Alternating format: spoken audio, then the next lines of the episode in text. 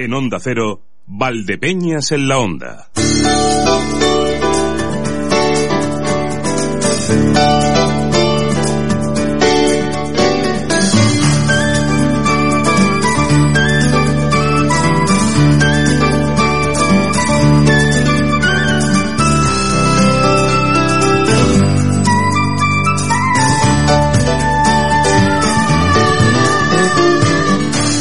Tocamos ahora mismo las 12 y 31 minutos. Y arrancamos nuestro programa. Yo personalmente arranco el programa con una gran duda. ¿Qué es lo que están consumiendo algunos que se les está yendo? O sea, se les está yendo. Les pongo, les pongo un ejemplo, ¿vale? Les pongo un ejemplo. Pongamos por caso que la ley me impide a mí, a mí, como le puede impedir a cualquier otro, me impide coger y robarle a uno de ustedes sus pertenencias, ¿vale? Y como yo manifiesto mi intención de robar sus pertenencias y además me propongo robar sus pertenencias, lo anuncio que voy a robar sus pertenencias e empiezo además a robar las pertenencias, pues llegan ustedes y me denuncian a la policía. Y la policía pone las barreras para evitar que yo le robe sus pertenencias. ¿eh? Y entonces cojo yo y recurro contra eh, esa medida de la policía. Me voy a, a, los tribunales y digo, oigan ustedes, es que me están poniendo barreras para evitar que yo, porque considero que es ilegal que me impidan el robar. No tiene sentido, ¿verdad? O sea, ustedes ven que aquí no hay un sentido. Bien, Podemos va a recurrir la aplicación del 155 ante el Tribunal Constitucional tras la presión de los independentistas. O sea, van a ir al Tribunal Constitucional a decirles que un artículo de la Constitución en defensa de la integridad del Estado y de la Constitución es inconstitucional. Parece un trabalenguas. Y sería gracioso si no fuera tan triste. Pero esto no es lo único que, que eh, eh, resulta pasmoso. Eh, ¿Se acuerdan ustedes de, la actriz Manuela Velasco? La sobrina de Concha Velasco, la hemos visto en, en, Velvet, la hemos visto, fue la protagonista de la película Rec, aquella de, de, unos que estaban grabando un reportaje en un sitio donde empezaba a haber una infectación, luego aquello eran como zombies, ¿no? Una película española de terror supuso una franquicia de terror, de hecho. Bien, pues eh, Manuela Velasco mmm, ha pasado más terror con la huelga del taxi que con las películas que ha hecho. Más que nada porque ayer llegaba a su casa en, en un coche de la productora con la que está trabajando ahora. Y se encontró con un grupo de taxistas que cuando la vieron bajar del coche pues no tuvieron nada mejor que insultarla a ella, insultar al conductor, darle golpes al coche. Afortunadamente a ella no la golpearon, pero le dijeron cosas tan bonitas como eh, vete a Antena 3 a comer de estas, ¿no? ¿Eh? Pesetera. Bueno, lo primero es que Manuel Velasco está con una productora, que puede ser para Antena 3, puede ser para cualquiera, o sea, que no tiene... Pero además, pesetera, porque hace su trabajo. Y, y así, o sea, sin, sin, saber si quien la ha traído es de la productora, si es un amigo, si es qué es. Claro. Pero el caso es eh, insultar, atacar. Y así defendemos el taxi. Ole ahí. Bien. No tomen ustedes al colectivo de los taxistas por, por como son estos idiotas, ¿eh? porque el colectivo de los taxistas no son así. ¿Que esto hay que regularlo? Sí. Pero con insultos, con agresiones no se regula nada. ¿eh? Se nos está yendo. Yo no sé quién es el camello, pero, pero la sustancia no es buena. No, o sea, no. vamos a ver si hablamos de otras cosas. Enseguida nos vamos a ir a hablar de cosas pues mucho más agradables, mucho más simpáticas que van a ponerse en movimiento mañana. Ahora nos vamos a desplazar hasta La Solana. Queremos hablar del Festival de Cine y Vino que arranca mañana 1 de diciembre, como les digo, y hasta el 9 de diciembre, pues eso, proyecciones de cortometrajes. Vamos a ver cuántos han venido, cuántos han pasado la selección, cuántos se van a proyectar, bajo qué nombres. A mí me gusta esto de las, las selecciones, de las sesiones de cortos, ¿no? Que sí, eh, vino joven, eh, reserva, gran reserva, está bien, es muy original. Hablaremos con Juan Pedro Araque, que es la persona que está detrás de, de ese Festival de Cine y Vino. Y es que nos puede contar todos. Tenemos que hablar también de la farmacia en casa. Viendo lo que está pasando, que la actualidad a veces da vértigo, precisamente vamos a hablar de eso. ¿eh? Recurrimos a nuestra compañera Consoli Romero para que nos hablen de vértigos. Hay muchos, hay pocos, de qué tipo, se pueden prevenir o no, cómo se combaten, bueno, pues esto luego lo hablaremos en la farmacia en casa. También quiero hablar hoy de alimentación bueno, de alimentación, de lo que conlleva. Hoy vamos a hacer una entrevista a una naturópata a la que yo he conocido recientemente, con la que mantuve una conversación por, por, por, por circunstancias y me parece muy interesante lo que propone. Tan interesante como que a lo mejor de aquí incluso pueden hacer también un espacio para la radio. Vamos a ver. Y quiero hablar de una bodega que tiene una antigua bodega que va a poner en marcha otra vez. O sea, la antigua bodega va a volver a ser una bodega en activo, pero no como bodega, sino como otras muchas. A lo mejor me estoy, a lo mejor no ha quedado claro, ¿vale? Pero si le pongo nombre, tampoco va a quedar muy claro. Bien, tenemos las bodegas de Navarro López en la autovía, en Nacional Cuarta. Bien, aparte de eso, tenían aquí en el núcleo urbano, en la calle Real número 84, unas bodegas que dejaron de funcionar como bodegas, que ahora van a volver, pero no para ser bodegas, sino para ser un centro, mmm, bueno, aparte de que ellos tienen que hacer su propio negocio, claro, de vinos, ¿no? Pero va a ser casi un museo, eh, centro de eventos. Ahora después lo, lo van a contar desde las bodegas Navarro López. ¿Me dejo algo en el tintero? Creo que no. Creo que no. Bueno, sí que a las dos menos cuarto llega la información, por supuesto. Que Mérito Fernández ha preparado las efemérides. ¡Ay, por favor! Claro, las efemérides de Mérito, pero aparte, me dejo en el tintero saludarles. Reciban el cordial saludo de quien les habla, Emilio Hidalgo. Conste, yo no me he tomado nada. No, no conozco al camillo de toda esta gente. No, no, no, no soy yo. Vamos a recibir anticipo de la información a modo de titulares. Y para ello tengo que abrir ya este micrófono y decir aquello de Salu García Alfaro, bienvenida, ¿qué tal? ¿Qué tal, Emilio? Buenos días. ¿La mañana bien? Muy bien. ¿Todo estupendo y maravilloso? Pues, con un montón de cosas, si te soy sincera, ¿qué quieres que te diga? Sí. Esta mañana tengo la sensación, no sé si te, pa te ha pasado, bueno, te habrá pasado muchas veces, de haber hecho muchas cosas y no haber hecho nada. Sí, sí, sí, eso pasa, pero cuando, cuando vas corriendo para recoger temas y te sientas y dices, bueno, pues dentro de es un que ratito, he llegado a las 12 y 10 Claro. y he dicho, pues Tengo- llevo aquí esta mañana desde las 7 y no Tengo un saco de información, pero esto hay que redactarlo, hay que Así sacar los es, cortes, hay que preparar es, todo, claro. es, sí. Bueno, enseguida te vamos a dejar que te vayas a trabajar en esa información, pero antes, que es importante, ¿es cierto lo que se rumorea? ¿Cuál? ¿Has ido, ha- has ido al hospital esta mañana? No. No has ido, ah, bueno. ¿Por qué?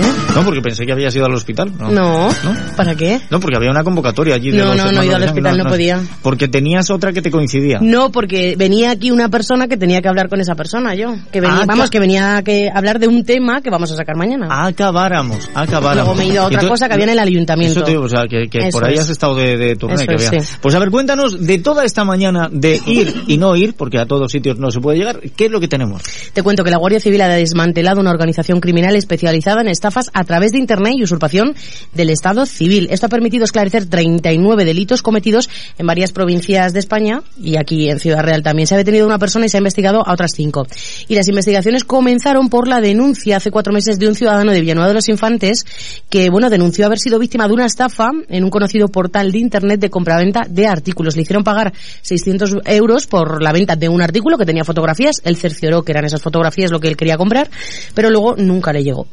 Nunca le llegó. Ingresaba ese dinero y nunca le llegaba. Entonces, bueno, pues eh, a partir de esto fueron tirando del hilo y han, han conseguido detener a una persona y han investigado a otras cinco, como digo.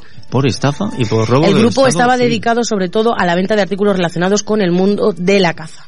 Ya. Bueno, eh, hay de esto, hay de todo en Internet, todo lo que ustedes se puedan imaginar, este tipo de estafas. Lo de la usurpación del Estado civil ya me mata, porque claro, eh, ¿quién le quiere usurpar a otro su matrimonio? O su soltería, ¿no? A mí no- Es- es- a mí lo del o su viudedad, ¿no? O sea, es realmente curioso, pero eh, hemos visto casos que son llamativos. Yo recuerdo eh, cuando empezó la fiebre de Harry Potter, el caso de, de alguien que compró una varita a través de un portal de estos de internet y le llegó un palo. un palo, una rama. Una- una varita era, Una, una rama, varita toma era. una varita, ahí tienes, de, de Harry Potter. Bien, cuéntame más. Te cuento que la agrupación de voluntarios de protección civil de Valdepeñas ha sido, ha sido perdón, reconocida con la placa de protección civil de Castilla-La Mancha 2017. Y concretamente, bueno, pues ha recibido esta distinción por su intervención en agosto del año pasado en un accidente múltiple en el que se vieron implicados más de una veintena de coches y tres camiones en el kilómetro 165 de la Nacional Cuarta a la altura de Manzanares en dirección Madrid. Sí, bueno. La carretera siempre nos deja. Y cuando nos deja no nos suele dejar buenas noticias, ¿no? Cuéntame más, venga, cuéntame Vamos cosa, a hablar ¿no? de las jornadas Manzanares Tierra de Vinos que vuelven, vuelven esta tarde, eh, se inauguran esta tarde y van a durar hasta el 30 de diciembre para presentar los vinos jóvenes de la añada 2017 y promocionar también la calidad de la producción vitivinícola de la ciudad. ¿Dónde de vas? ¿Dónde vas? Empiezan hoy 30 de noviembre hasta el 30 de diciembre, hasta el 3. ¿Qué he dicho? ¿Hasta, el 30? Hasta el 30, digo, madre mía. Mira, ves, fíjate, Jornadas la tos y los mocos me hacen no, Se- no leer se- bien. No, has puesto un cero, has puesto, has puesto un cero. La vida. No pasa nada. Bien, eh, cuenta, Dice la vida. ¿Algún otro asunto que tenga la vida? Bueno, tú has dicho que vas a hablar de, ese festival de cine y vino Ciudad de la Solana. Nosotros también lo vamos a hacer en, en el informativo. Tiene previsto y contempla más de 50 actividades. Desde el 1 al 9 de diciembre se van a proyectar 74 cortometrajes de un total de 600 trabajos que se dice pronto llegados de una docena de países. ¿Por qué te estás riendo? A ver. No, porque me he quedado pensando cuando te he oído decirlo de 30 de diciembre, digo, a ver cómo le digo esto y lo que me ha salido es dónde vas. una cosa muy fina, muy de Ha salido, sí, muy fino. Muy, fino, sí. eh, ¿Alguna otra? Nada más, por ahora que quieres, de más, te he dicho.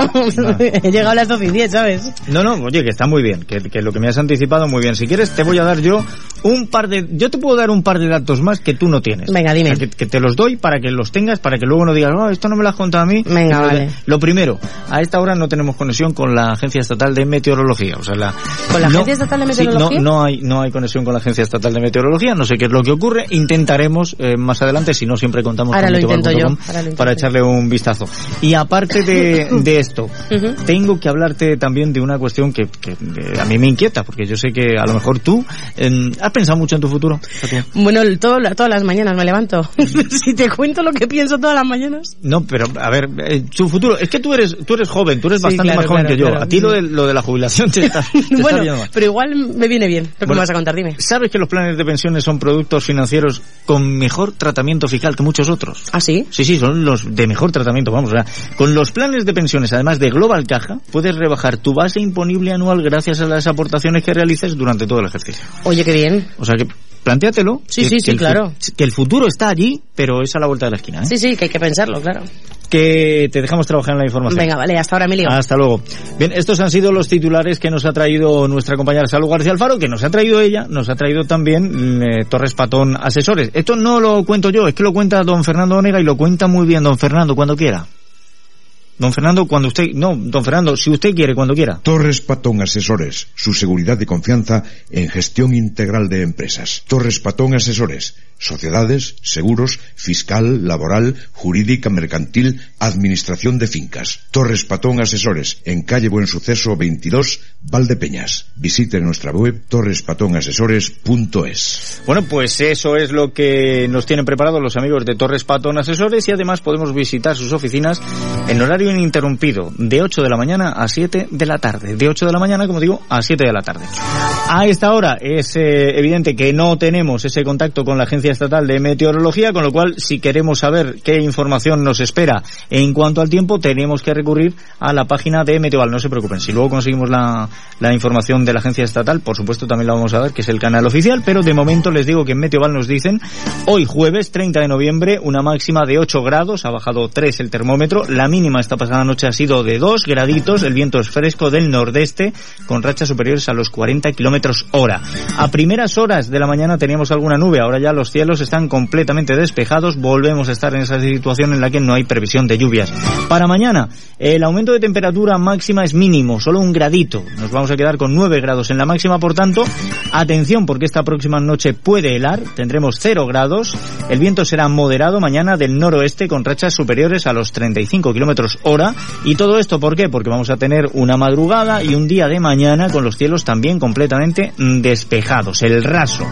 Eso sí, el viernes ya a partir de últimas horas de la tarde, acercándonos a la noche, puede aumentar la nubosidad que nos acompañaría, bueno, pues eh, en algunas horas de la madrugada, no mucho. Ya les digo que para el sábado parece que volvemos a tener los cielos despejados. Y estamos en esa dinámica eh, de descenso de temperaturas, de máximas y de mínimas. Aunque mañana tengamos un grado más en la máxima, ya les digo que mm, frío va a hacer. Muy buenas tardes. A esta hora del jueves 30 de noviembre no encontramos problemas en las carreteras de Ciudad Real. Ahora mismo el nivel de tráfico es bajo, tanto en las carreteras principales como en la red secundaria. Por tanto, no vamos a encontrar registradas incidencias circulatorias en ningún punto de la red viaria de la provincia. Únicamente les pedimos precaución si van a circular por la CM 3107, porque ya saben que allí se están realizando obras de mejora a la altura de Alcázar de San Juan que mantienen la la vía cortada en este punto. Van a encontrar desvíos debidamente señalizados. Bueno, pues con algunos no tenemos conexión como es la EMET, pero con la DGT ya han visto que inmediatamente cuidado con esas incidencias que podemos encontrar y por lo demás siempre precaución en la carretera. Y hacemos repaso de la actualidad en nuestra provincia, comenzando en Onda Cero Ciudad Real con nuestra compañera Consoli Romero. Saludos. Saludos compañeros desde Ciudad Real, donde esta mañana en la ronda que solemos hacer eh, con alcaldes de la provincia toca el turno de hablar con Ana María López, alcaldesa de Carrión. Vamos a conocer y vamos a dar un repaso a la actualidad del municipio y también los proyectos que tienen en mente para el próximo año 2018. En el tiempo dedicado a la farmacia en casa, tiempo regional como sabéis, hoy vamos a hablar de los vértigos, sus síntomas, tratamiento y las causas. Hablaremos con el presidente del Banco de Alimentos. Se acerca la gran recogida, será este viernes y sábado, una gran recogida que se ha convertido en toda una tradición en estas fechas cercanas a la Navidad y cuyo objetivo es que no les falte lo imprescindible a quienes nada tienen. Estaremos hablando por eh, otro lado del restaurante Casa Pepe de Carrión de Calatrava que organiza para mañana viernes una fiesta gastrochef. Se van a dar cita 13 cocineros importantísimos de Castilla-La Mancha y de Madrid. Ellos van a ser los encargados de elaborar un completo y variado menú en una cena de degustación en la que la alcachofa y el cordero van a ser los protagonistas. No va a faltar tampoco un recital de flamenco y la actuación de la orquesta Samil. Nos ocuparemos también de lo que ocurría ayer en el pleno de Almadén, donde se aprobaba la retirada de la medalla de oro a Franco con la abstención del Partido Popular. El PP considera que la moción que presentó PSOE e Izquierda Unida de manera conjunta se circunscribe solo a la dictadura, cuando la ley de memoria histórica, dicen, también alude a la guerra civil. Bueno, ya les digo, el, retirar una medalla a Franco pues, pues, es una, un gesto simbólico, ese es de verdad, no como la doy. Pero vamos, que no tiene más repercusión. En Alcázar de San Juan, ¿por dónde pasa la actualidad? Don Marcos Galván, saludos. ¿Qué tal, compañeros? Buenas tardes. La Cooperativa Virgen de las Viñas de Tomelloso celebra esta noche en Madrid el decimosexto certamen cultural del mismo nombre, en el que se van a entregar los premios correspondientes a los concursos de pintura y periodismo y se presentarán los vinos jóvenes de la presente campaña. La gala se va a celebrar en el Hotel Westin Palace de la capital de España, con la presencia de autoridades como el presidente de Castilla-La Mancha, Emiliano García Paje, a quien se le va a reconocer la trayectoria, su trayectoria política y los servicios que ha conseguido para Castilla-La Mancha, los artistas que han participado en el certamen y representantes del sector vitivinícola, entre otros. El presidente de la cooperativa, Rafael Torres, ha destacado la importancia que tiene para esta entidad el certamen cultural porque gracias a ello la cooperativa está consiguiendo un gran patrimonio pictórico, pero sobre todo en el Palace se van a presentar los vinos nuevos de la presente campaña, entre ellos los espumosos que tal y como reconoce Torres tienen una mayor demanda este año. En general, dice, la calidad de los vinos de la presente campaña es excelente eh, porque se corresponde a la buena calidad de la uva que se recolectó en su momento. Perfecto, pues no es que haya cambiado de voz nuestro compañero Marcos Galván, es que no recordaba yo, hoy no está, era Domin Villarejo quien nos daba esa información. Quien sí que creo que está, si no me han cambiado el guion sobre la marcha, es nuestro director de informativos de Onda Cero en Castilla-La Mancha, don Javier Ruiz, que nos tiene que anticipar qué es lo que vamos a tener de noticias a las 2 y 20. Don Javier, ¿qué tal? ¿Qué tal, compañeros? En esta mañana de jueves hablaremos de la decisión del Supremo de no admitir a trámite el recurso de la Junta contra la paralización de la CEPA en la Laguna del Lito, en Villar de Cañas. Hay que recordar que la Administración Autonómica, en su momento, en octubre de 2016, a través de un decreto, fijó una zona especial de protección de las aves en el entorno de la Laguna del Lito, en Villar de Cañas, para intentar eh, evitar la construcción del almacén temporal centralizado de residuos nucleares en este municipio conquense. El Superior de Justicia determinó en su momento que no había lugar a ese decreto, lo anulaba la Junta acudió al máximo tribunal en casación, al Supremo, y ahora el Tribunal Supremo no ha admitido a trámite siquiera ese recurso de la Junta de Comunidades de Castilla-La Mancha. De esa decisión y sobre todo también de las consecuencias y reacciones a la misma, a partir de las 2 y 20 desarrollamos la información en el tiempo de Onda Cero Castilla-La Mancha. Pues a partir de esa hora estaremos muy pendientes de lo que ocurra en nuestra región. Ahora lo que hacemos es, nada, me van a permitir que voy a buscar la comunicación con los amigos del Festival de Cine y Vino Ciudad de la Solana. Escuchas Onda Cero, Valdepeñas, te mereces esta radio. Bueno, pues venía muy bien que la última cuña de este bloque fuese precisamente la del Festival de Cine y Vino Ciudad de la Solana. Ya lo escuchaban esa cuña, está organizado por el Ayuntamiento de La Solana. Eh, colabora, por supuesto, eh, la denominación de origen Mancha, como no puede ser de otra manera, y la Junta de Comunidades. Y, ya tenemos en marcha eh, este Festival de Cine y Vino Ciudad de la Solana, que hace un maridaje muy especial, porque eh, esto de que los pases de cortometrajes tengan nombres de vinos, ya sea eh, vino nuevo o, vino joven, eh, reserva, gran reserva, crianza, la verdad es que es eh, muy atractivo. Lo que yo ahora mismo estoy fuera de juego, se lo tengo que confesar a ustedes, estoy fuera de juego porque quiero hablar con la persona que está detrás de la organización de este Festival de Cine y Vino, con Juan Pedro Araque, y, me dicen que se encuentra en una proyección de cortos. Yo no sé eh, si, si es que han comenzado ya el festival. Yo tenía entendido que esto empezaba mañana. Don Juan Pedro Araque, ¿está por ahí? Muy buenas, Emilio. Muy bu Hombre, yo, me dicen, está en una proyección de cortos. Digo, ¿qué es lo que ha pasado? Pues mira, te cuento, eh, es tal la demanda que tenemos de asistencia de los institutos que hemos tenido que adelantar una proyección porque no nos caben en la sala. Así de fácil. Bueno, pero eso quiere decir que es que están yendo institutos de, de distintos puntos de la provincia.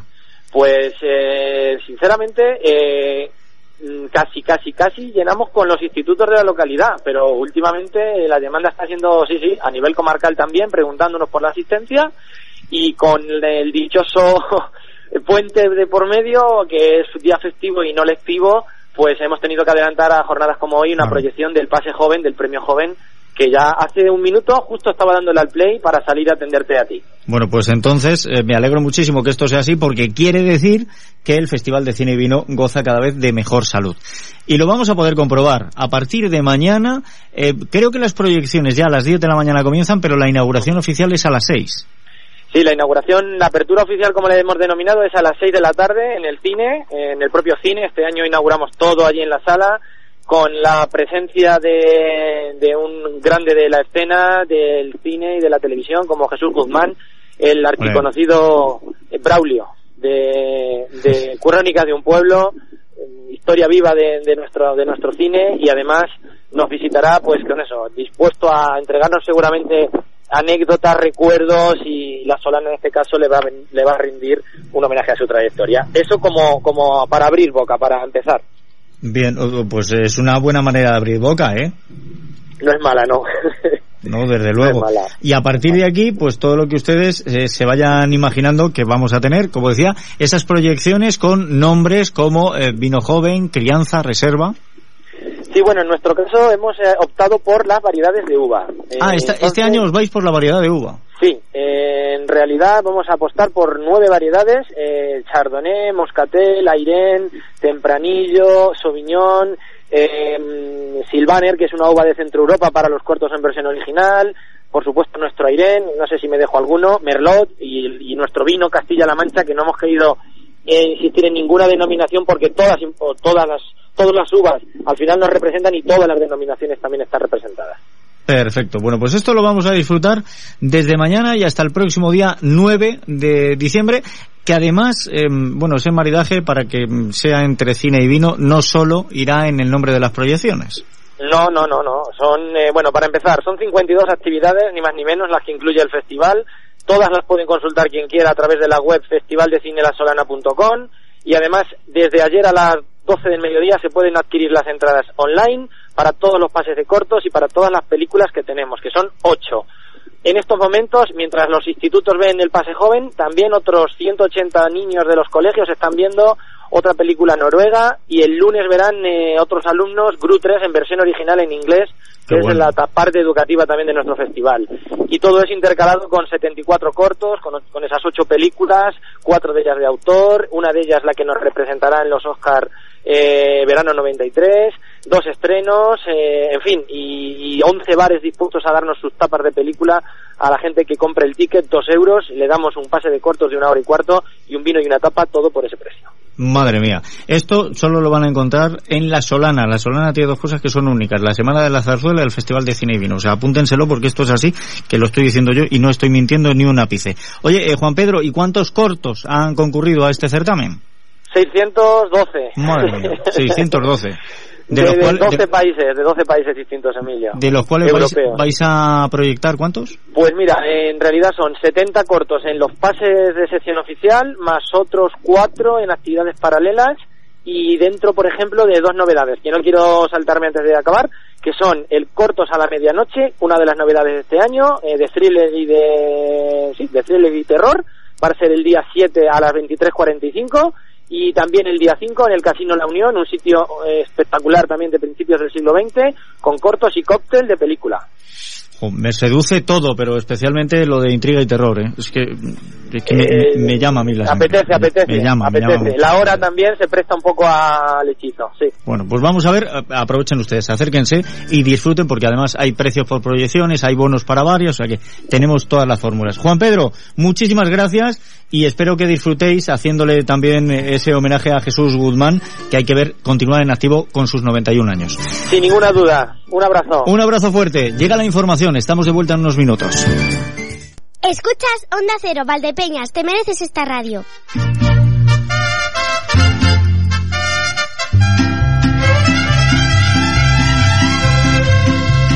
La una y ocho minutos, a ver, hago recuento rápido de distintas cosas. Por un lado, nada, no, seguimos en comunicación con la Agencia Estatal de Meteorología, con lo cual hoy nos quedamos con esa previsión de Meteoval, ya les digo, hoy la máxima es de 8 grados, ha sido de 2 la mínima esta pasada noche, y la próxima noche, atención, porque vamos a ver heladas, vamos a tener una mínima de, de 0 grados, aunque mañana la máxima ascenderá un gradito y llegaremos a 9, pero esto no va a ser lo habitual, ¿eh? en próximos días bajará. Y cielos despejados, se nos ha agotado ya, aunque haya alguna nube esta noche, pero nos ha agotado la posibilidad de lluvias por el momento. Eso por un lado. Por otro lado, ¿qué les tengo que contar? Ah, bueno, sí, nos hemos dejado en el tintero, pero es que no había tiempo para hablar más en el Festival de Cine y Vino Ciudad de la Solana. Em, a todos aquellos que vean Cuéntame, pues se acordarán de Amparo Pacheco. Amparo Pacheco era una actriz de La Solana, falleció hace algunos meses. Em, ella actuaba en, en esa serie de Cuéntame, era la kiosquera. Bueno, pues su hijo, Manolo Cal, que actúa en esa serie, que el, mecánico, el mecánico que se reunía con eh, Imanol Arias, con todos los demás en, en el bar, Manolo Cal va a estar en La Solana, porque se le va a hacer un homenaje a Amparo Pacheco. No va a ser la única persona que va a estar. Rosario Pardo, que también sale en esa serie de Cuéntame, que eh, era socia con Ana Duato en, en uno de los negocios, que aparece en muchas ocasiones, que ahora mismo, pues eh, aparte de, películas y demás, pues también está haciendo monólogos y pasando por el teatro. Rosario Pardo va a estar en La Solana, porque quiere estar, porque quiere aparecer por La Solana, o sea, aquí nadie está cobrando nada por estar. Y también en ese Festival de Cine y Vino Ciudad de La Solana van a tener a Conan. No digo al, nuevo Conan, a Jason Momoa, y no digo a Schwarzenegger, digo a nuestro Conan, al niño Conan, a Jorge Sanz, que va a pasar por aquí. O sea, que está el Festival de, de Cine y Vino que se sale por los cuatro costados. ¡Palabra de honor! Ay, Jalisco, no te rajes. Bueno, esto que estamos escuchando, ahora les cuento yo qué es.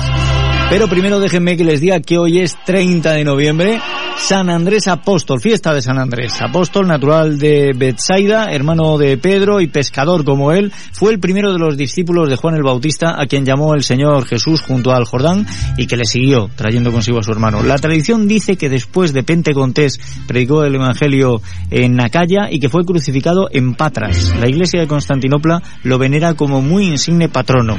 Así que hoy felicitamos a Andrés, pero también a Constancio, Justina, Tadeo y Troyano porque celebran su día. El refranero dice, por San Andrés, coge el puerco por los pies. Si no lo puedes tomar, déjalo para Navidad. Esto es lo que dice este día insigne de San Andrés, que además es el día de la seguridad informática. Quizá, quizá porque también es, es San Troyano, no lo sé. Pero es un día en el que se pretende que la población tome conciencia de la práctica de estas medidas para mayor seguridad personal. La primera celebración de este día se encuentra en el año 1998. Por entonces, la Asociación for Computing Measuring instituyó el día para enseñar a los ciudadanos las buenas prácticas informáticas y así tener mayor seguridad. La seguridad informática es aquella parte de la informática destinada a la protección de nuestros datos. Con ello, se quiere conseguir que la información sea personal y se encuentre protegida de tal forma que ninguna persona no autorizada pueda acceder a ella. En este día se puede acudir a diversas actividades que se desarrollan en torno a la seguridad informática. En muchas ciudades se instalan stands donde las propias compañías dedicadas a la seguridad informática explican cuáles son los métodos que ellas están llevando a cabo para impedir que los códigos o programas extraños sean capaces de instalarle en los ordenadores. Pero también les digo que eh, Manuel García Peral, es perito judicial informático y el, el creador de Clica Seguro, que tuvo con nosotros un espacio de, de seguridad informática, él siempre dice que el mejor antivirus, el mejor sistema de, de seguridad es el sentido común. Así que hagan caso que es muy importante. Más cosas también. Efeméride histórica. Tal día como hoy nació Mark Twain, el autor de las aventuras de Tom Sawyer. Lo hizo en 1835. Eh, este escritor, eh, Samuel Clemens, conocido como Mark Twain, nacía en Florida, en Estados Unidos. Y hasta la Guerra Civil, Clemens se desempeñó como capitán de barcos de vapor. Por esa época se familiarizó con el término eh, Mark Twain, utilizado para señalar que un río tiene una, una profundidad mínima para poder navegar. El escritor comenzó a utilizar el nombre como seudónimo para firmar sus trabajos y continuó usándolo durante casi 50 años. En 1864, mientras trabajaba como reportero en San Francisco, escribió la historia que le llevó a la fama, la célebre rana saltarina del distrito de Calaveras. Años más tarde publicó The Innocents Aboard, o Los Inocentes a Bordo, una recopilación de relatos que había escrito durante los viajes que había hecho por el mundo. Y durante los siguientes años, establecido ya en Connecticut, Twain siguió escribiendo relatos de viaje hasta que en el 75 publica su gran novela, Las aventuras de Tom Sawyer. A esta le siguió Vida en el Mississippi, Las aventuras de Huckleberry Finn, que se considera además una obra maestra, y después de atravesar distintos problemas financieros, el autor publicó eh, Wilson, Juana de Arco y también Siguiendo el Ecuador. Mark Twain falleció en 1910 y hoy recordamos su nacimiento. Y esto que estamos escuchando es Ay Jalisco no te rajes, la canción interpretada por Jorge Negrete para la película mexicana basada en la novela del mismo nombre de Aurelio Robles Castillo. Y lo traemos recordando a Jorge Alberto Negrete Moreno que nació en Guanajuato, en México, el 30 de noviembre de 1911, falleció en Los Ángeles, California, en Estados Unidos, el 5 de diciembre de 1953, conocido como Jorge Negrete, fue un cantante y actor mexicano, fue uno de los actores emblemáticos de la época de oro del cine mexicano. Y fuera de México el más conocido, junto con María Félix y Mario Moreno Cantinflas. Fundó el Sindicato de Trabajadores de la Producción Cinematográfica en la República Mexicana y reorganizó, junto con un grupo selecto de actores, la Asociación Nacional de Actores, de la cual ha sido su más destacado líder. La 1 y 14 minutos a toda velocidad. Esto, esto sí que da vértigo, ir a tanta velocidad. Así que como tengo vértigo, vamos a ponerle solución. Lo hacemos con nuestra farmacia en casa.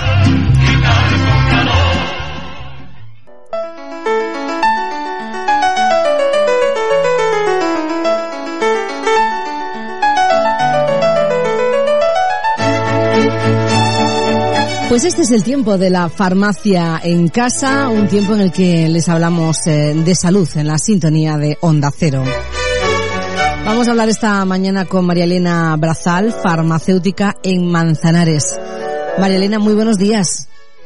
Hola, buenos días, Consoli. Vamos a hablar sobre el vértigo esta mañana. Eh, ¿Cómo se diagnostica el vértigo, María Elena? En la patología del vértigo y los trastornos del equilibrio es especialmente importante una correcta historia clínica. Se hace un minu una minuciosa exploración del oído y no solo del oído, de las fosas nasales, de la cavidad oral y la laringe. Se presta atención a las limitaciones que genera el vértigo para el desarrollo de la actividad diaria de la vida del paciente y se intenta valorar el grado de discapacidad que la enfermedad produce en el paciente y no solo en el paciente, también en su entorno, en su familia. ¿Y cuáles son los síntomas más habituales eh, de, de los vértigos? En general, los síntomas son sensación de náusea, no solo cuando se coma, sino en cualquier momento del día, sensación de giro de los objetos, inestabilidad, falta de equilibrio y en algunos casos visión doble. Quienes los han padecido, desde luego, saben muy bien de lo que nos está hablando María Elena, ¿verdad? Esto de que te da vueltas toda, toda la habitación, ¿verdad? Bueno, ¿y quién puede padecerlo? En realidad, lo podemos mm, padecer cualquiera de nosotros, cualquier persona. Los niños suelen sufrir crisis espontáneas muy breves que con los años se van curando o se transforman en migrañas, dolores de cabeza. En los ancianos el vértigo se presenta con un cuadro que afecta al oído, a la vista y en algunos casos puede evolucionar hacia una inestabilidad crónica que afecta al oído, a la vista e incluso a las articulaciones, a la movilidad. Bueno, ¿y qué no debemos hacer si sufrimos vértigo? Importante, evitar posiciones extremas de la cabeza o movimientos rápidos de giro de la misma. Además, conviene minimizar la situación de estrés y de ansiedad. En general, evitar movimientos eh, bruscos del cuerpo, de levantado, de asiento. Bueno, algunas veces eh, he oído, María Elena, esa persona tiene un menier. Eh, ¿Qué significa exactamente? Sí. ¿Qué, ¿Qué le ocurre a una persona que tiene un menier? Es una enfermedad que afecta a una parte del oído interno llamada laberinto. ¿Y por qué se caracteriza? Se caracteriza por episodios de vértigo, que está acompañado de acúfenos o tinnitus. ¿Y esto qué es? Pues son zumbidos en el oído, son ruidos que, que tiene el oído. ¿Y tienen tratamientos los vértigos? Sí, ya lo creo. El tratamiento depende de la causa que lo, produce. Existen distintos fármacos que se recomiendan según las características del paciente. En general, se recetan diuréticos, eliminan agua. Se disminuye por esta razón la cantidad de agua que existe en el oído interno. Se disminuye la presión del oído interno y con ello la sensación de vértigo. También se prescriben betaistinas en dosis de 8 miligramos o 16 miligramos que reducen la excitabilidad de las neuronas vestibulares. Estos medicamentos puntualmente en personas de la tercera edad le puede producir cierta somnolencia y todo, todo es importante, debe ir acompañado con una dieta baja en sal. Pues hemos aprendido hoy algo más acerca de los vértigos gracias a María Elena Brazal, farmacéutica en Manzanares. Muchísimas gracias, María Elena. Hasta la próxima ocasión. Hasta la próxima, Consoli.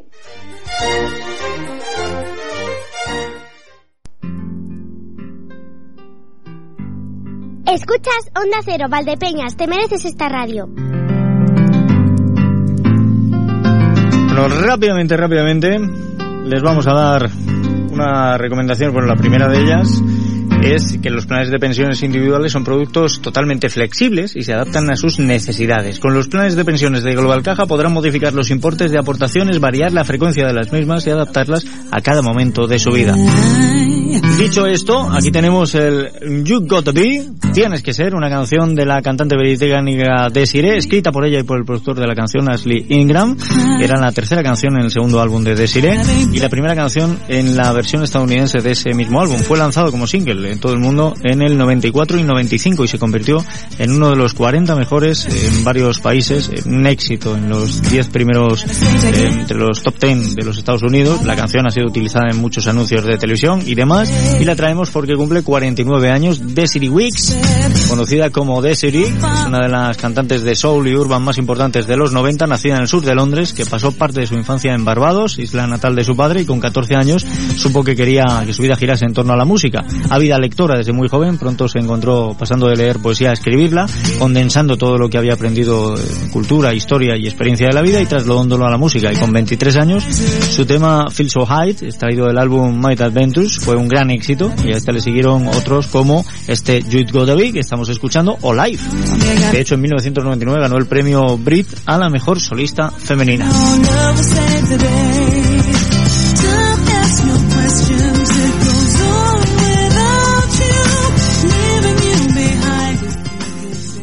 En ocasiones eh, hago algún comentario sobre, sobre temas de alimentación que yo no sé tampoco cómo lo están acogiendo ustedes, que son los que están al otro lado, ¿no? Y algunas veces digo, bueno, pues la fruta no es tan buena como nos han dicho porque eh, la fructosa pues eh, se metaboliza en el hígado y puede provocar hígado graso o, cosas de este tipo, ¿no? Les hablo de las proteínas. Yo desde que ando por el gimnasio pues me voy enterando de, de mucho más. Eh, hace poco me enteré de otra cosa que es bastante preocupante. Y es que el 70 o 80% de la industria alimentaria está en mano de los laboratorios farmacéuticos. Y entonces, claro, uno dice, ¿te vas a quitar tú negocio de otro lado. A lo mejor lo que me estás vendiendo para comer es algo que te garantice que yo tenga unas enfermedades el día de mañana y te compre los medicamentos. Todo esto, todo esto me preocupaba bastante. Y hace poco conocí a, una mujer que es naturópata, que además el tema de la alimentación para ella es fundamental y venía eh, ofreciéndose para hacer un espacio en la radio. Y dijimos, hombre, esto hay que aprovecharlo, ¿eh? Así se las ponían a Felipe II. Por favor, déjeme que tengo que saludar a Pilar López Martín, como digo, naturópata. Pilar, bienvenida, ¿qué tal estamos? Hola, muy buenos días. Muchísimas gracias por esta oportunidad para poder llegar a los fogones de las casas. No, gracias a ti, porque creo que lo que nos vas a contar es muy importante y espero que la gente lo acoja bien, porque esto no va a ser una pauta de tienes que hacer esto, tienes que hacer esto, sino va a ser ofrecerles conocimientos para que cada uno eh, elija su camino. Y creo que el primer paso eh, es el definirnos, eh, comenzando porque eres naturópata. ¿Qué es la naturopatía? Bueno, pues la naturopatía es un sistema que puede ser complementario o alternativo que en ningún momento va a sustituir a la medicina clásica que conocemos, pero que la puede acompañar ¿eh? y que tiene como objetivo estimular las defensas, o sea, estimular al organismo para que eh, encuentre su sistema autocurativo y para ello empleamos la alimentación, la higiene física, que es eh, disfrutar de un sueño reparador, que es mm, tener un buen sistema respiratorio, el movimiento, muy importante, la actividad física. Y luego después hay otra serie de terapias que nos van a ayudar a encontrar esa fuerza autocurativa para que el organismo vaya encontrando ese equilibrio en su salud. Bien, yo creo que em, no existen las casualidades. Eh, hace poco vimos como el premio Joven Investigador Europeo recaía en un Valdepeñero, en, en Asier Mañas, que nos hablaba precisamente de que por cada hora sentado necesitamos 10 minutos de movimiento para que nuestro envejecimiento sea lo más saludable posible, lo que estamos hablando, el, movimiento muy es un paquete entero. Hablamos hace poco también con una bióloga especializada en, medicamentos, como era Marisela, que nos hablaba de esto mismo, de, a ver qué comes y cómo comes, em, y además de una manera que tengamos los conocimientos, que es un poquito lo que vas a procurar en, en este espacio que vamos a llamar alimentación y salud. Exactamente, o sea, lo que tratamos es de dar una información y que cada uno de nosotros, de manera responsable y consciente, experimente y vea qué está pasando en su cuerpo con lo que hace y con lo que puede quitar o con lo que puede añadir. Vale, ¿estamos de acuerdo entonces en aquello de que somos lo que comemos? Sí, pero yo además añadiría algo que últimamente voy viendo cada vez y que considero bastante importante, que somos lo que comemos, pero nos olvidamos que también somos lo que absorbemos de lo que comemos. Perfecto. Porque yo puedo comer y puedo no absorber lo que estoy comiendo. Bien, mucha gente no lo sabe. Eh, las verduras son sanísimas, la fruta pues puede serlo en determinados momentos, pero la inmensa mayoría de esas vitaminas que tienen, de, lo que nos pueden aportar, bueno, mucho se pierde porque tienen mucha agua. O, por ejemplo, una leyenda que hay urbana desde hace mucho tiempo entre los que van al gimnasio, que dicen, cómete solo la clara del huevo que tiene más proteínas porque la yema lleva grasa. Y lo que a lo mejor desconocen es que en la clara también hay una enzima que te hace desestimar la inmensa mayoría de esas proteínas. Con lo cual, todo esto, pues tiene una lógica. Eres lo que comes y lo que absorbes. Exactamente. Y dependiendo del estado de salud que cada uno de nosotros tenemos en momentos puntuales, pues vamos a necesitar una serie de alimentos u otros pues para encontrar ese equilibrio. Y nuestro estado de salud, mm, me imagino que no te refieres solo a, es que ahora estoy constipado, sino también al momento, pues ahora estoy más estresado, ahora estoy más deprimido. Eh, mm, vivimos un tiempo en el que eh, vamos muy deprisa a todos sitios. Yo le llamo el tiempo del San ya. Todo lo quiero ya y todo tiene que ser ya y eso no sabemos el, el, perjuicio, la carga que está produciendo en nuestro organismo y el deterioro que al que nos está llevando. ¿eh?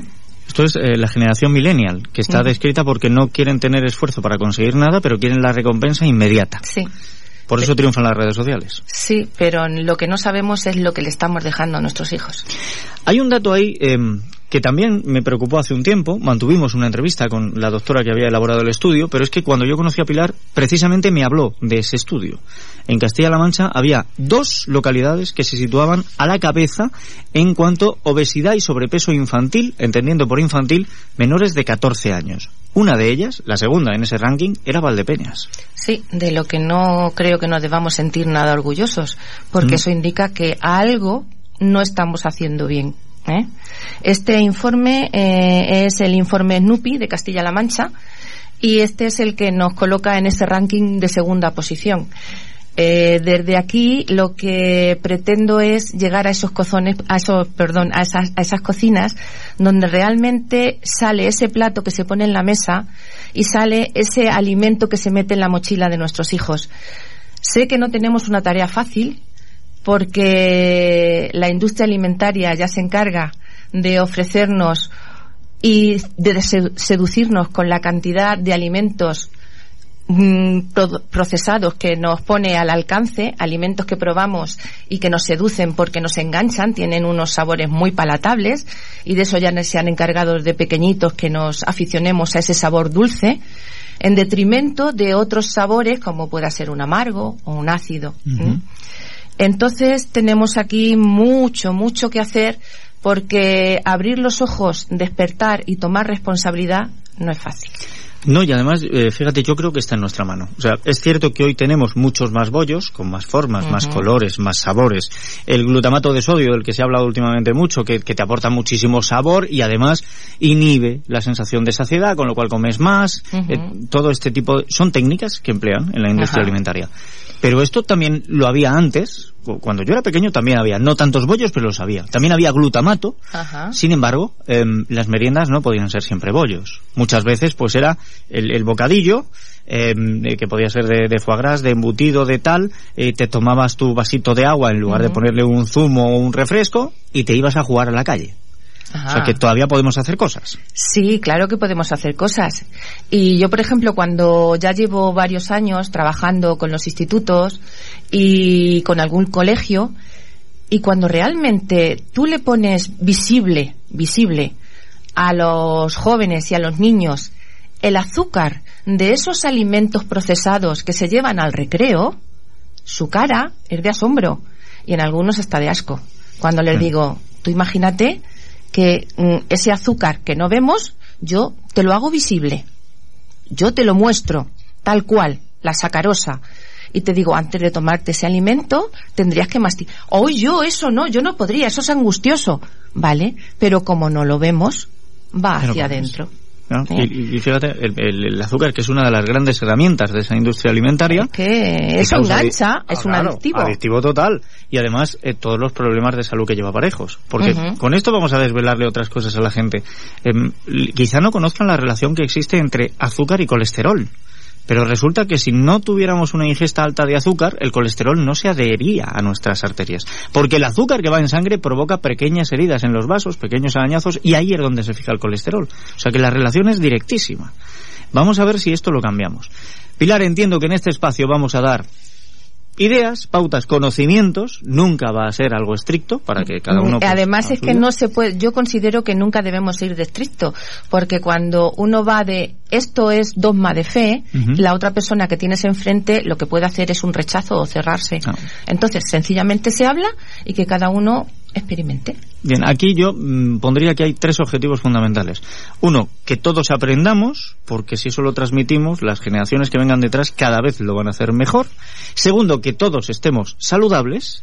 Y tercero, que aquí haya conocimientos y recomendaciones para todos. Habrá para los pequeños, habrá para los mayores, habrá para todo tipo de personas y todo tipo de circunstancias. Y si me lo permites, algo muy, muy, muy importante que es que nos demos cuenta que podemos ser parte activa en el equilibrio de nuestra salud.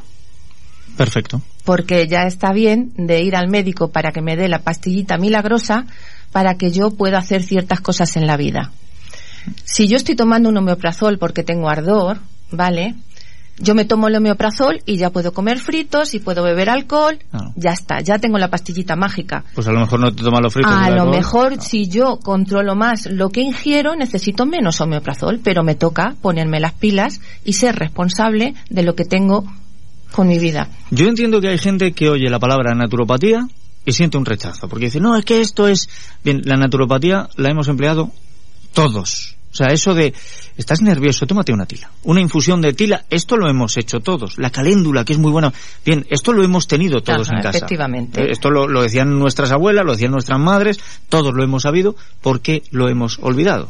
Y nuestros fármacos han salido de la fitoterapia. Claro, o sea, fíjense que esto es una cosa que tenemos aquí, que nos rodea y que no podemos eh, fallarle. Y, seguramente vamos a encontrar soluciones a, más cosas. Se me ocurre.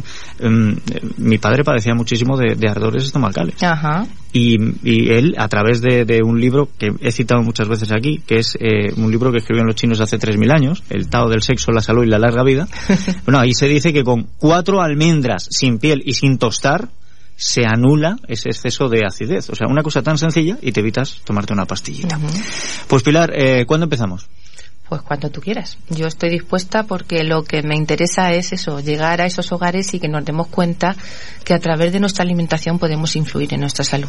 Pues y que eso está en nuestras manos. Pues si te parece, el próximo jueves te espero y arrancamos con este espacio de alimentación y salud.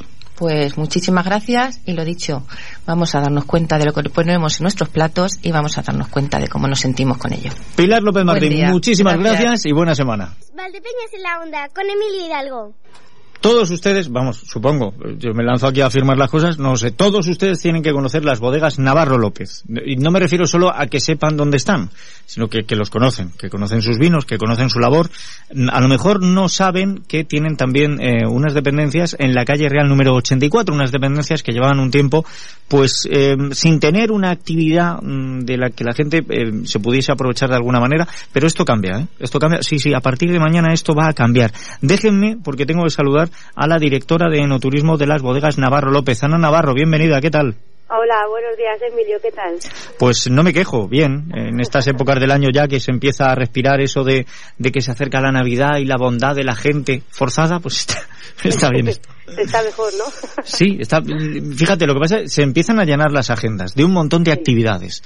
Y una de ellas, yo ya la tengo aquí enmarcada, es la vuestra. Mañana vais a volver a abrir esas dependencias que tenéis en la calle Real 84.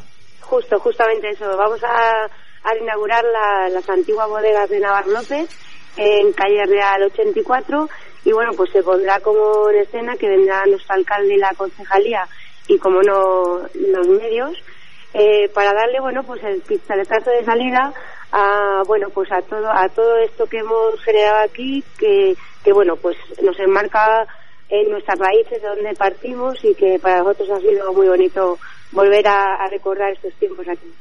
Ah, pero vosotros tenéis la bodega, vais a seguir teniendo la bodega por allí por Nacional Cuarta, o es que cambia esto?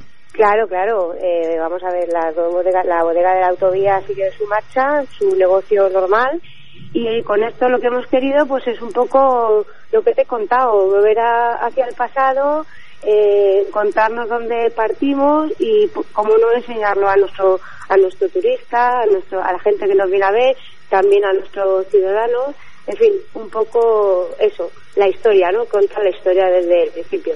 Ya, o sea, aquí em, elaboración de vinos no vais a hacer en la calle Real, pero sí que vais a contener un poco la historia de las bodegas Navarro López. Exacto, no, elaboración no. Eh, esto se, bueno, se, se, va a reutilizar sobre todo de cara al turismo, que como se sabe, Navarro López es una de las pioneras que apuesta por el turismo dentro de nuestra zona de Valdepeñas y comarca. Y, bueno, pues eh, eh, el, turista que vea, pues desde el principio cómo, cómo se volturaba el, eh, hace años, la antigüedad, con qué maquinaria, hay bombas antiguas, maquinaria antigua, las cuevas de piedra natural que como no caracterizan a Valdepeñas y la, y la bodega de tinaja de barro de, pues otro, otro, otra característica que tiene nuestra zona. O sea, va a ser una especie de museo ¿eh? con, vuestra historia, con que se vea cómo es una, una bodega, además eh, con una cueva muy interesante, lo que vamos a, encontrar allí. ¿Tendréis también tienda de regalos? Sí, eh, la tienda de, de, vinos, que bueno, la, la gente de Valdepeña nos lo, nos lo estaba solicitando desde hace mucho tiempo, que que tuviéramos un centro de venta de vinos dentro de la, del centro de Valdepeñas. Y bueno, eso fue lo primero que pusimos en marcha y la tienda está funcionando desde el 1 de septiembre, de la primera semana de septiembre que inauguramos justamente en las fiestas de, de la patrona. Y, y, bueno, eso aquí hay todo tipo, todos los tipos de, de vinos que trabajamos, desde los de, de Valdepeñas, Mancha, y todo lo que trabajamos, Rioja, Rivera, etcétera. Todos los productos que nosotros trabajamos dentro del Grupo Navarro López lo pueden encontrar aquí en Calle Real 84. Bien. Venta de vinos, la historia también, lo que ocurre aquí en la radio esto se hace así, o sea, para que ustedes tengan una idea. Yo ahora, yo tengo también otras informaciones que me han llegado y yo puedo llegar y decir, Ana, pero me dicen que otras cosas también van a tener cabida en esta bodega. Sí, bueno, vamos a dar la posibilidad de, de ofertar este enclave y, es- y, y bueno, el, eh, lo que es el entorno nuestro también al público, pues un poco para que cuando tenga que hacer algo, ya sabes tú que hoy en día los pisos son muy pequeños, eh, somos mucha familia y lo vamos dejando. Y yo creo que ese espíritu no lo debemos perder.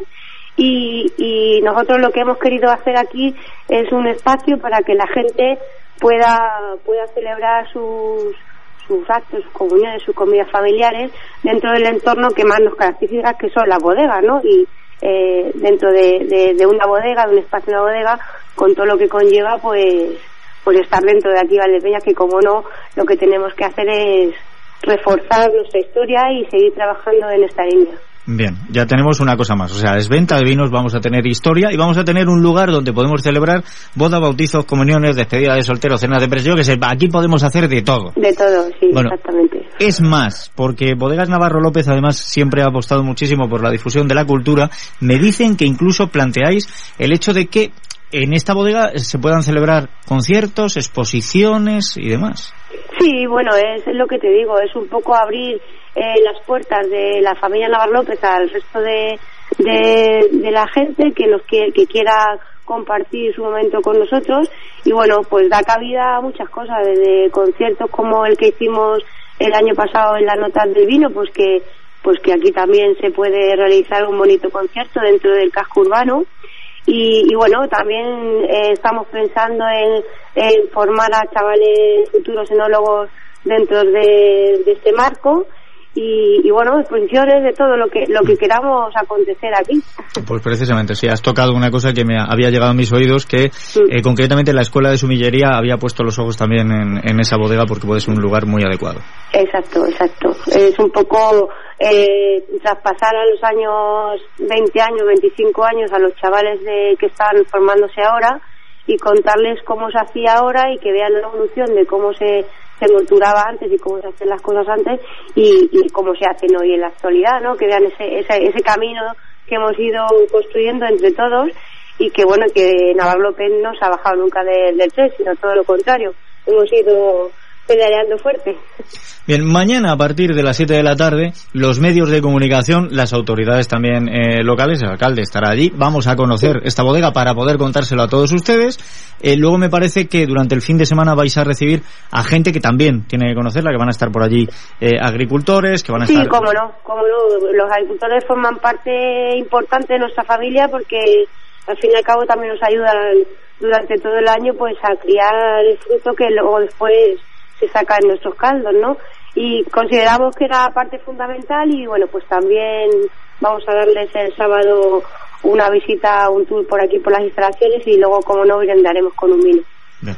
Y el, el próximo lunes creo que también vais a tener por allí... eh, bueno, El, el domingo lo hacemos también pues con el ot- otro otro eh, mm, pilón muy fuerte dentro de la empresa que es nuestro personal, ¿no? Sí, el, que está trabajando con eso, eso va a ser eso va a ser fiesta vuestra propia para que los empleados vean Claro, para que vean lo que lo que se ha hecho, lo que cómo estaba antes y lo que cómo queda ahora y bueno, él- era también consideramos que era una parte fundamental nuestra porque al fin y al cabo es el equipo humano que trabaja con nosotros 365 días y creo que que se lo merecían y, y por ello el domingo le daremos un- una visita y también una, una comida a los empleados. Eso es. Y luego ya el lunes, bueno, pues eh, pasarán otros eh, otros grupos sociales que son muy importantes y ya se abrirá la puerta al resto de visitantes. Exactamente, el lunes vendrá todo lo que es- son las asociaciones Jóvenes Amigos del Vino, eh, los humilleres, eh, etcétera, gente pues que técnica que conoce el sector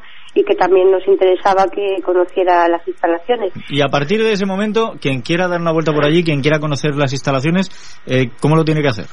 Claro, pues a partir de este momento la tienda está abierta de lunes a domingo eh, ininterrumpidamente y el que quiera hacer pues una visita visita a, la- a las bodegas o visita y comida o visita y cata pues lo único que tiene que hacer es ponerse en contacto con nosotros en el teléfono 926 32 36 26 o por correo electrónico en oturismo.navarrolopez.com o viniendo aquí a las propias instalaciones y concertando la cita y nosotros estamos abiertos a cualquier horario y a cualquier día porque trabajamos todos los días y como no más en, estos casos que el turista pues lógicamente lo hace como ocio y lo hace en su tiempo libre. Pues ya lo saben ustedes, en la calle Real número 84 o bien en el 926 32 36 26 o bien en enoturismo arroba bodegasnavarrolopez.com. No, bodegas no, enoturismo arroba navarrolopez.com. Perdón, enoturismo arroba navarrolopez.com. Eso es. Pues así de sencillo y a partir de mañana comienza esta nueva andadura, esta nueva aventura. Ana Navarro, muchísimas gracias por haber estado con nosotros y que vaya muy bien este nuevo futuro para la antigua bodega. Ojalá y que todos lo veáis y, eh, y yo encantada de que contra más gente pase por nuestras instalaciones será un orgullo para, para nosotros. Ya, así acabamos ya, sonando esta última efeméride, Land of Confusion, la tierra de la confusión. Aquí en Navarro López no, es el sitio donde lo tienen claro, pero eh, este tema se llama así, es una canción escrita por Genesis para su álbum Invisible Touch del 86 y en esta versión, la versión de Disturbe pertenece a su álbum de 2005, 10,000 Fist. Eh, le da un vuelco total con el estilo metal alternativo que no desmerece en nada a la anterior versión. Lo traemos porque cumple 44 años John Moyer, actual bajista y segundo vocalista de Disturbed. Ha trabajado con numerosas bandas, sobre todo el estilo heavy metal o el thrash metal, y desde enero de 2015 integró uno de los últimos proyectos de Scott Wayland, titulado Art of Anarchy, junto a Ron eh, Bumblefoot, que se llamaba Tal. También estaban los gemelos John y Vincent Bota, en fin. Con ellos nos vamos, con este tema, y nos vamos de cabeza de cabeza a la información. Ya tenemos esperando las noticias. Esperando las noticias y esperando a nuestra compañera Salo García Alfaro. Bienvenida, ¿qué tal? ¿Qué tal, Emilio? Buenas de nuevo. Ya con todos los datos. Y hoy empezamos hablando pues de una operación de la Guardia Civil. Han desmantelado una organización criminal especializada en estafas a través de Internet y usurpación de Estado civil que ha permitido esclarecer 39 delitos cometidos en varias provincias de España. Se ha detenido a una persona e investigado a otras cinco. Las investigaciones comenzaron hace cuatro meses cuando un ciudadano de Villanueva de los Infantes denunció haber sido víctima de una estafa en un conocido portal de Internet de compra venta de artículos. El denunciante pagó 600 euros mediante transferencia bancaria al número de cuenta que el vendedor le indicaba. Juan Antonio Aldomar es el portavoz de la Guardia Civil. Mediante el engaño tenían información y documentación de anuncios reales que con posterioridad los colgaban de nuevo en la red como propios, pero a un precio inferior al del mercado. De esta forma cautivaban a compradores, víctimas que estafaban una vez interesadas en el producto y, confiando en el comprador, realizando una transferencia bancaria a un número de cuenta que solía estar a nombre de terceras personas, que son tres de las investigadas que actuaban de intermediarios. Finalmente no se llegaba a materializar el envío del producto. El grupo estaba dedicado sobre todo a la venta de artículos relacionados con el mundo de la caza. Las investigaciones practicadas han sido puestas en conocimiento del juzgado de instrucción número uno de Villanueva de los Infantes. El senador del Partido Popular por Ciudad Real, Carlos Cotillas, ha destacado que la Mesa de las Cortes de Castilla-La Mancha haya aceptado a trámite 40 enmiendas relacionadas con nuestra provincia y que el Partido Popular ha presentado a los presupuestos regionales del próximo año. Cotillas recuerda que son los cuatro presupuestos que presenta el gobierno de Emiliano García Paje y en todos ellos se deja a un lado a la provincia de Ciudad Real. Considera que los ciudadanos están cansados de oír promesas que no se cumplen y califica a García Paje de charlatán. Está dejando de lado las necesidades más vitales de nuestra provincia y está, como digo, castigando con los presupuestos, con su acción de desgobierno a los vecinos de Ciudad Real que escucharon en tiempos pasados promesas que hoy no se cumplen y que escuchan las voces de un charlatán de la política que como hombre anuncio cada día lanza una propuesta a sabiendas de que no la va a cumplir. Carlos Cotillas asegura que García Paje es el virus que está destrozando la sanidad de la región y es la plaga que más daño está haciendo al campo de Castilla-La Mancha. Y del gobierno regional pasamos al provincial. La Diputación de Ciudad Real ha inaugurado hoy las jornadas de puertas abiertas para que todos los ciudadanos puedan visitar hasta el próximo día 5 de diciembre el Palacio Provincial. Es el tercer año que la Diputación celebra estas jornadas que se celebran con motivo de la próxima conmemoración del Día de la Constitución.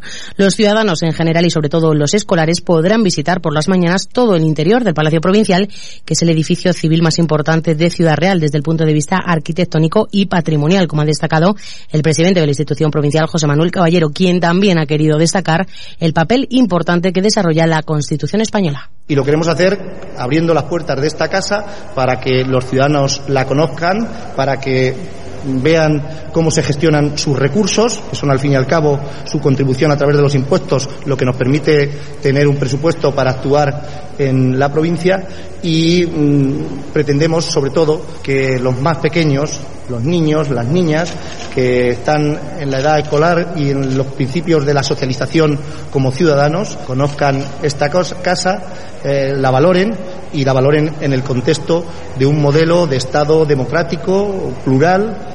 Caballero ha confirmado que este año hay más peticiones de visitas organizadas al Palacio de la Diputación. Los grupos están acompañados por guías que van explicando todos los atractivos que tiene el edificio. La una y 51 minutos. La agrupación de voluntarios de Protección Civil de Valdepeñas ha recibido esta semana la placa de Protección Civil de Castilla-La Mancha 2017. La distinción se ha otorgado a la agrupación por su intervención en agosto del pasado año en un accidente múltiple en el que se vieron implicados más de una veintena de coches y tres camiones en el kilómetro 165 de la autovía A4 a la altura de Manzanares en dirección Madrid. Hasta allí se desplazaron 12 voluntarios con un vehículo de intervención rápida, un vehículo también de apoyo logístico y otro más con un carro de iluminación para facilitar la intervención una vez en el lugar realizaron tareas de afiliación de heridos, practicaron también curas leves y trasladaron varios heridos a los hospitales de Ciudad Real, Manzanares y a las instalaciones deportivas que se habilitaron. En este accidente perdieron la vida dos personas y hubo más de 20 heridos de diferente consideración. Ana Rosa Ruiz, concejal de Seguridad Ciudadana y Tráfico en Valdepeñas, ha puesto en valor el trabajo que realiza esta agrupación. Este es un reconocimiento muy merecido por Protección Civil Valdepeñas por dos motivos fundamentales. El primero, por el gran trabajo que realizan siempre todos y cada uno de los componentes de la agrupación.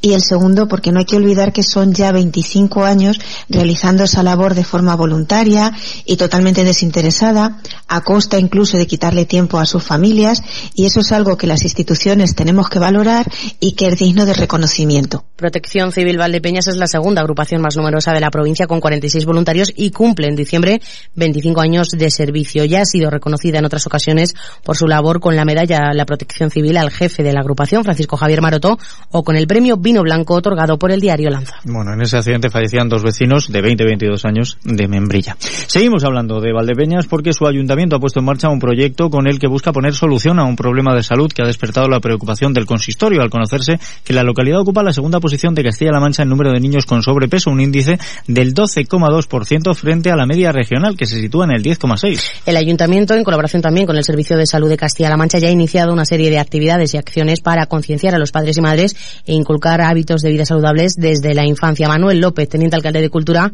aseguraba que ya se están llevando a cabo diferentes iniciativas, como un taller de frutas que llegará a más de 700 alumnos de infantil de Valdepeñas, dípticos informativos con las normas básicas de alimentación, talleres dirigidos a alumnos de la ESO o charlas para concienciar a padres y madres el factor principal o el actor principal en este caso somos los padres y las madres los que tenemos que trabajar en la concienciación de esos hábitos eh, saludables, esa alimentación saludable y dejarnos de desayunos raros como pueda ser bollería industrial, no saltarnos el, desayuno por la mañana que quizás sea uno de los ah, de las comidas más importantes del día. La subdirectora de Medicina del Hospital de Valdepeñas, Sagrario Ventoso, ha explicado que los problemas de sobrepeso en niños pueden también generar muchos problemas psicológicos. La obesidad infantil o el sobrepeso no solo es un problema metabólico, no solo hace que nuestros niños tengan más tendencia a ser diabéticos o a ser hipertensos, también le genera muchos problemas psicológicos. Se ha visto una relación entre el moving